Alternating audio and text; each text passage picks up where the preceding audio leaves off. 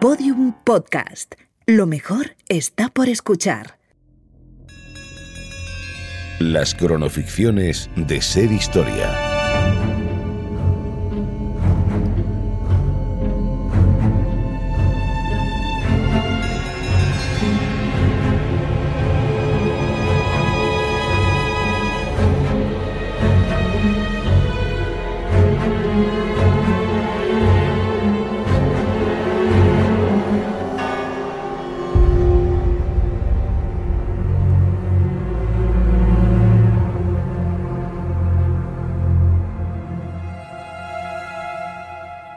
La posteridad es un libro que se escribe con sacrificios.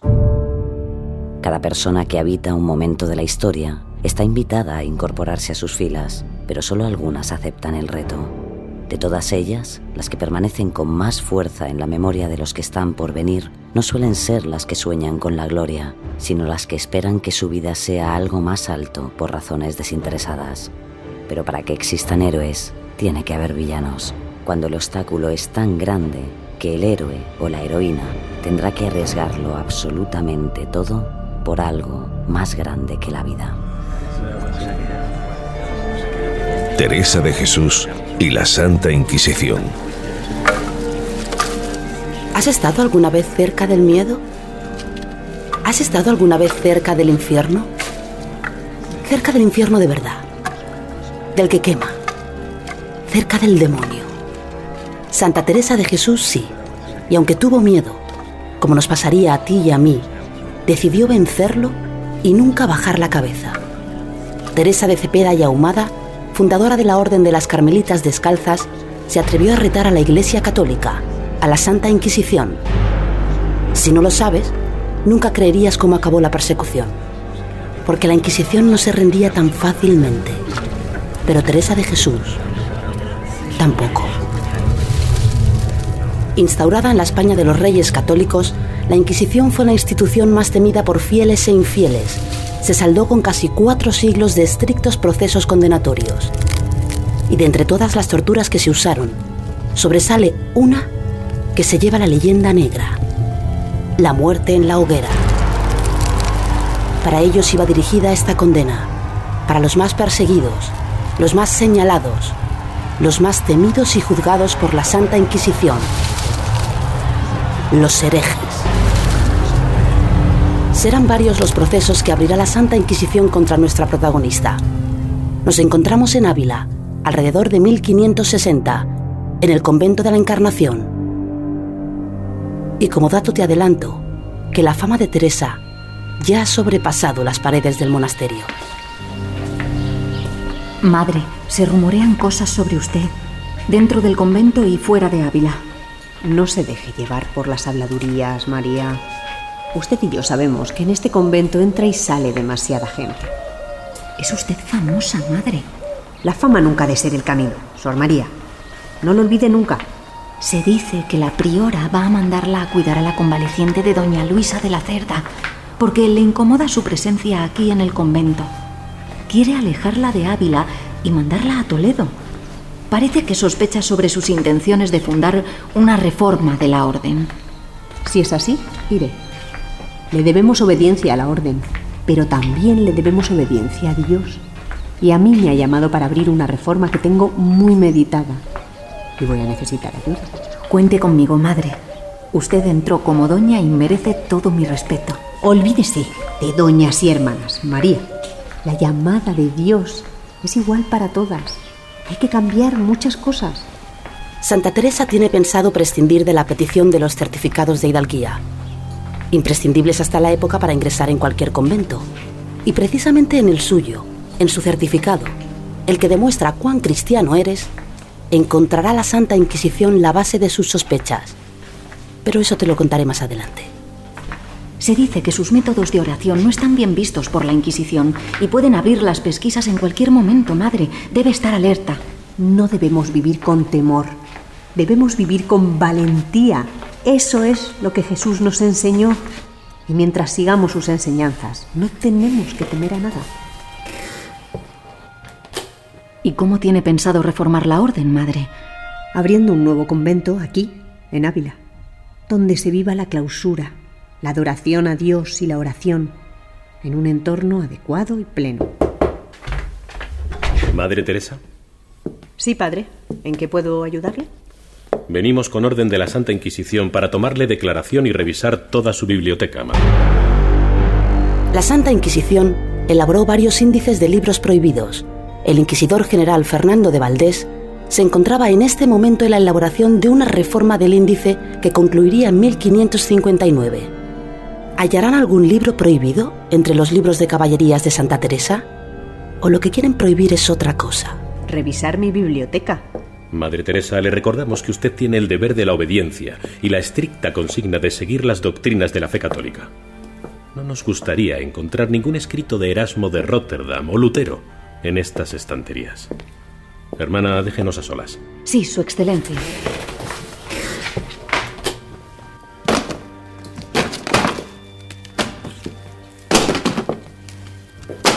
¿Debo entender por este atropello que se han abierto diligencias contra mí? ¿De qué se me acusa? ¿Le parece poca sospecha escuchar de las hermanas que usted habla con Dios? ¿Que habla con naturalidad de episodios de alumbramiento en el convento? Está jugando con algo muy serio, madre. La difusión de falsas doctrinas conlleva penas muy graves. El miedo. Buscar la confesión del reo. Otra de las herramientas de la Santa Inquisición. Y hay algo más, madre. La oración mental. ¿Cuál es el fin de hacer públicas semejantes técnicas? La oración mental es un camino para encontrarse con Dios. Yo tenía el mismo miedo que tienen ustedes. Todos sabemos de las operaciones del demonio, pero lo que a mí me pasa no tiene nada que ver. Ahora estoy empezando a comprender su significado. El significado de sus visiones y de sus oraciones no lo tiene que valorar usted. Lo tiene que valorar la Santa Inquisición. Don Rodrigo de Castro personalmente está supervisando su caso. Está tocando usted la sensibilidad de las altas esferas, madre.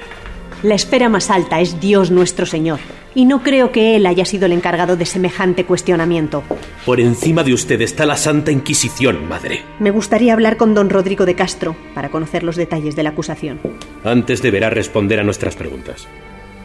¿Insiste en que tiene contacto directo con Jesús? Insisto en que he vivido episodios de mucha cercanía. Sus Excelencias, la Madre Superiora les espera en su despacho. Muy bien, hermano. De aquí ya tenemos lo que hemos venido buscando. Recibirá noticias, madre. Ándese con tiento. No queremos iluminados ni herejes que usen la palabra de Dios en vano.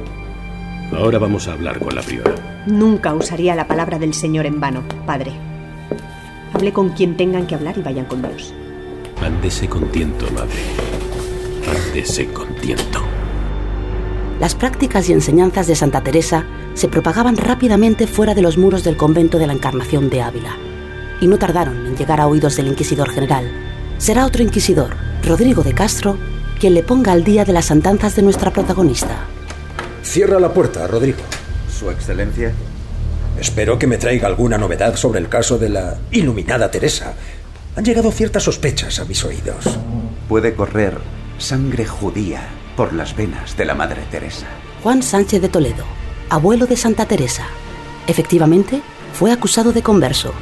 Sobre él pesó la acusación de herejía y apostasía contra la Santa Fe Católica y fue condenado a siete semanas de procesión con San Benito y penitencia tras confesar su culpa y reconvertirse a la fe católica. Ciertas deficiencias en su certificado de hidalguía han despertado las dudas de la priora del convento de la Encarnación. Con conversos en la familia, no puede salir nada bueno. En este caso, tenemos que esperar varios siglos para corroborar la conversión del abuelo de Teresa. En el siglo XVI solo podían sospechar. Hoy sabemos que era efectivamente un judío converso, pero esta información no la tiene el inquisidor general. Ahora, lo que nos ocupa es el estilo de vida de esa mujer. No me gustaría ver una corriente de adeptos detrás, y mucho menos que esa mujer se convierta en una guía para nadie. Quiero interrogatorios manuscritos. Esto se está haciendo demasiado grande y no podemos permitir que llegue a oídos del rey. Precisamente entre las cosas incautadas de su alcoba se han encontrado unas cartas que llevaban a nuestro rey, Felipe II, como destinatario. Dios santo, esa mujer está empeñada en la reforma de la orden y quiere llegar a todas las instancias posibles. Y ese empeño lleva a Santa Teresa a conseguir la bula del Papa Pío IV. En 1562 se funda el convento de San José en Ávila. Allí nacería la Orden de las Carmelitas Descalzas. Pero eso pasó años después. Ahora la encontramos por los caminos de Castilla, cumpliendo con el encargo de escribir lo que se convertiría en su autobiografía y la primera de sus grandes obras, el libro de la vida. Una nueva doctrina espiritual que la llevaría a sufrir una persecución sin descanso. La Madre Teresa, sin embargo, encuentra siempre consuelo en su amor a Dios, y así se lo hace saber a uno de sus confesores, Fray Domingo Báñez, cuando se dirige a la apertura del convento de Sevilla, una ciudad que no va a tener piedad con nuestra protagonista. Madre, le traigo malas noticias. Pues yo tengo una muy buena, padre. Estamos a pocas horas de fundar el convento de Sevilla. La reforma de la orden está saliendo adelante. No podemos rendirnos ahora. En el Tribunal de Córdoba han comparado su caso con el de Magdalena de la Cruz. No sé si es consciente de lo que eso supone. Magdalena de la Cruz, monja franciscana que cobraría fama como visionaria, fue encarcelada por herejía por la Inquisición de Córdoba en 1544. Años después, confesaría su engaño y se autoinculpó de pactar con el demonio. ¿Alguien pensó que Santa Teresa iba a confesar algo así de buenas a primeras? La Inquisición la acusa de tener un espíritu visionario y de difundir falsas doctrinas. Soy consciente, padre. Yo no puedo pedir descansos ni desearlos de Dios, porque Él vivió con la sospecha y a mí me ha dado la gracia para sufrirla y soportarla también. Se pueden poner muy mal las cosas en Sevilla, madre. Si sale adelante la acusación de herejía, la enjuiciarán y puede acabar encarcelada o algo muchísimo peor. La noto demasiado entera. La Santa Inquisición va por usted, madre.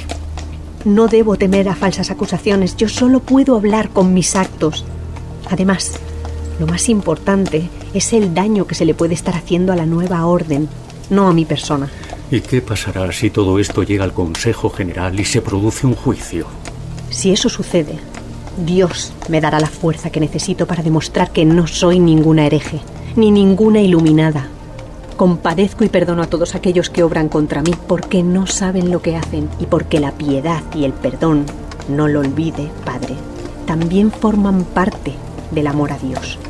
Yo solo le digo que se ande con cuidado en Sevilla, madre.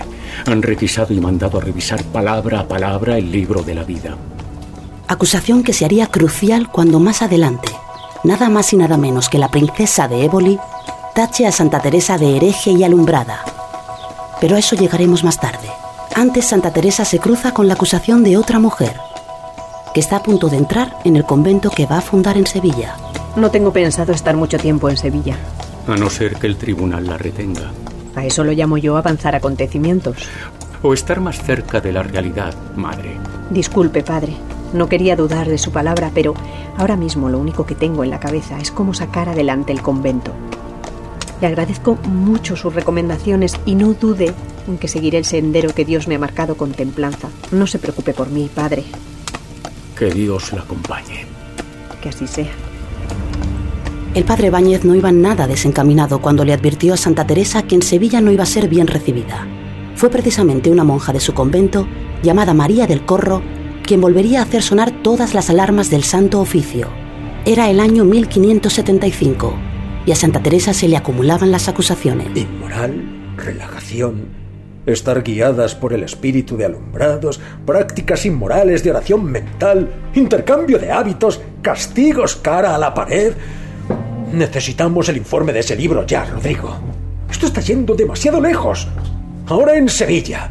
¿Qué va a ser lo siguiente? ¿De dónde vienen estas acusaciones? De la hermana María del Corro, Excelencia. Una de las monjas del convento de las Descalzas en Sevilla. ¿Cómo ha llegado esta confesión ante el Tribunal de Sevilla? A través de su confesor, Excelencia. Ya me extrañaba a mí que la palabra de una simple hermana sirviera para armar todo ese revuelo. El clérigo es alguien ajeno a la Orden del Carmelo y con total garantía moral.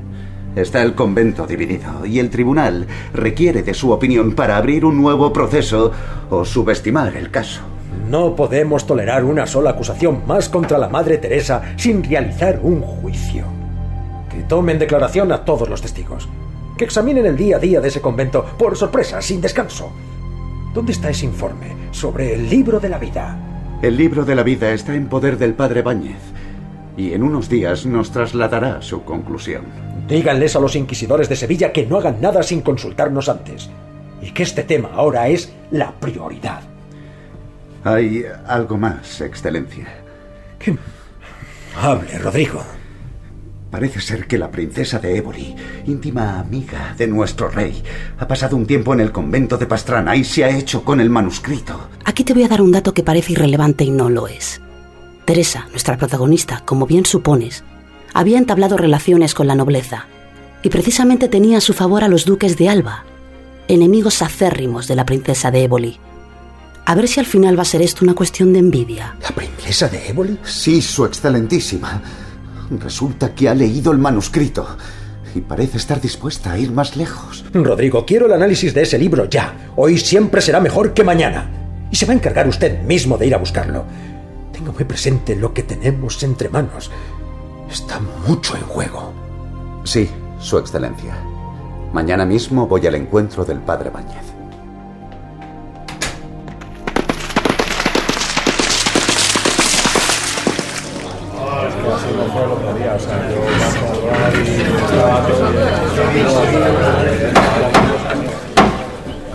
Teresa Humada de Cepeda. Este tribunal le da la oportunidad de retractarse de todas y cada una de sus falsas enseñanzas y doctrinas, así como de reconocer las graves faltas que aquí se han presentado contra usted. Otra vez volvemos al interés que tenía la Santa Inquisición en la confesión del reo. No sabemos si por calmar su conciencia o por reafirmar su sentencia. Me va a disculpar, Su Excelencia, pero hasta el momento no puedo retractarme de nada, porque yo siempre he obrado con obediencia y fidelidad a la palabra del Señor. Tenemos sospechas fundadas. Acusaciones de personalidades como la princesa de Éboli, que tras leer su libro la tachan de visionaria y milagrera. Se me ha acusado antes de lo mismo y no ha habido prueba alguna para demostrarlo. ¿Qué tiene que decir ante la vida algo, digamos, libre de sus hermanas en los conventos de las descalzas? No sé a qué se refiere, Su Excelencia. Me refiero, madre, a los testimonios de distintas hermanas de la orden que aseguran que dentro de los muros del convento llevan una vida de excesos. Se pone en duda la castidad y el excesivo cariño de algunas de las hermanas con sus confesores. Por el amor de Dios, Su Excelencia. Ni el Señor ni yo misma toleraría semejantes actos en la casa de Dios. Esos rumores lo único que quieren es desprestigiar el nombre de la orden. Lo puede confirmar de la misma manera que puede confirmar que la novicia Teresa de Ahumada es su sobrina y no otra cosa. Orden, por favor, orden. Responda, madre. Mi sobrina Teresa, que efectivamente guarda un gran parecido con mi persona, es hija de mi hermano Lorenzo, y todos quienes la conocen tienen puestas muchas esperanzas en su vocación. Puedo confirmarle sin ninguna duda que Teresa de Ahumada es mi sobrina, Excelencia, y no otra cosa. ¿Tiene también visiones, su sobrina? No tengo constancia, Su Excelencia. ¿Qué interés tiene usted, madre, en difundir su doctrina por toda la península? Ese nunca ha sido mi interés. ¿Y cómo explica que se cuenten a decenas las copias del manuscrito del libro de la vida? Yo no soy responsable de eso, Su Excelencia. Se me encargó que describiera con detalle mis parlamentos con Dios, y lo único que he hecho... ¿Parlamentos con Dios? ¡No blasfeme, madre! No blasfemo, Excelencia. Todo lo que está en ese libro es mi vida. Es mi lucha constante, son mis dudas, mis apegos, mis debilidades, mi voluntad de cumplir la palabra de Dios y de llevarla a todos los lugares que me sea posible. La oración mental no es cosa de iluminados, es el encuentro personal con Jesús, es volvernos a Él, contemplarlo y penetrar en su misterio con ayuda de su Espíritu. Amar a Dios no es llenarlo de alabanzas, es servir con justicia, fortaleza y humildad. Lo que llevo haciendo toda mi vida. Su Excelencia. Eh, padre Báñez, adelante con su informe. Vamos a salir de dudas. Su Excelencia, una vez leído atentamente y habiendo tenido largas charlas con la Madre Teresa, solo puedo decir que en el libro de la vida se dice la verdad. Y que la Madre Teresa siempre buscó luz y consejo en sus confesores. En cuanto al contenido doctrinal del libro, no he encontrado nada relacionado con la herejía o el iluminismo. Al contrario, muchas de sus páginas pueden servir para edificación y provecho espiritual, siempre conformes al Evangelio. Padre Báñez, sabe que el encubrimiento, en un caso como este, podría costarle una condena de cárcel o algo mucho peor. Lo sé, Su Excelencia. Y por eso no puedo decir más que la verdad. La única recomendación que puedo hacer, si Su Excelencia me lo permite, es no hacer público el libro hasta la muerte de la Madre Teresa, por prudencia ante posibles malas interpretaciones, nada más. Muy bien. Dados los hechos y lo que parece una defensa planeada, vamos a proceder a un segundo análisis del libro que irá acompañado de la sentencia. El segundo análisis llegó unos días después. Lo realizó el padre Hernando del Castillo, reconociendo la doctrina de la Madre Teresa como buena y provechosa para la vida espiritual, sin tintes de herejía. La Santa Inquisición se había quedado sin argumentos. El libro de la vida seguía censurado en 1582, año en que muere Teresa de Jesús. Más tarde se hizo público para convertirse en un referente, como lo fue Teresa, una hermana carmelita de innegable influencia que fue beatificada y canonizada reconocimientos a los que ella podría contestar con una de sus múltiples enseñanzas. Nada te turbe, nada, te espante, todo, se pasa. Dios no se muda, la paciencia todo lo alcanza. Quien a Dios tiene nada le falta, solo Dios basta. Santa Teresa de Jesús. Teresa de Jesús y la Santa Inquisición. En esta ficción han participado Lorena Verdún como Teresa de Jesús, Irene Serrano como Sor María, Héctor Checa como Inquisidor I, Juan Mejías como Rodrigo de Castro, Roberto Cuadrado como Inquisidor General, Francisco Rojas como Fray Báñez, guion de Carmen Sofías, con la colaboración en el programa de Juan Ochoa, realización y diseño sonoro Carlos Hurtado. Producción Fermín Agustí. Dirección del episodio Carmen Sofías. Este relato es una ficción. No obstante, está basado en hechos y personajes reales. Cualquier parecido con la realidad puede o no ser una coincidencia. Todos los episodios y contenidos adicionales en podiumpodcast.com y en nuestra aplicación disponible para dispositivos iOS y Android.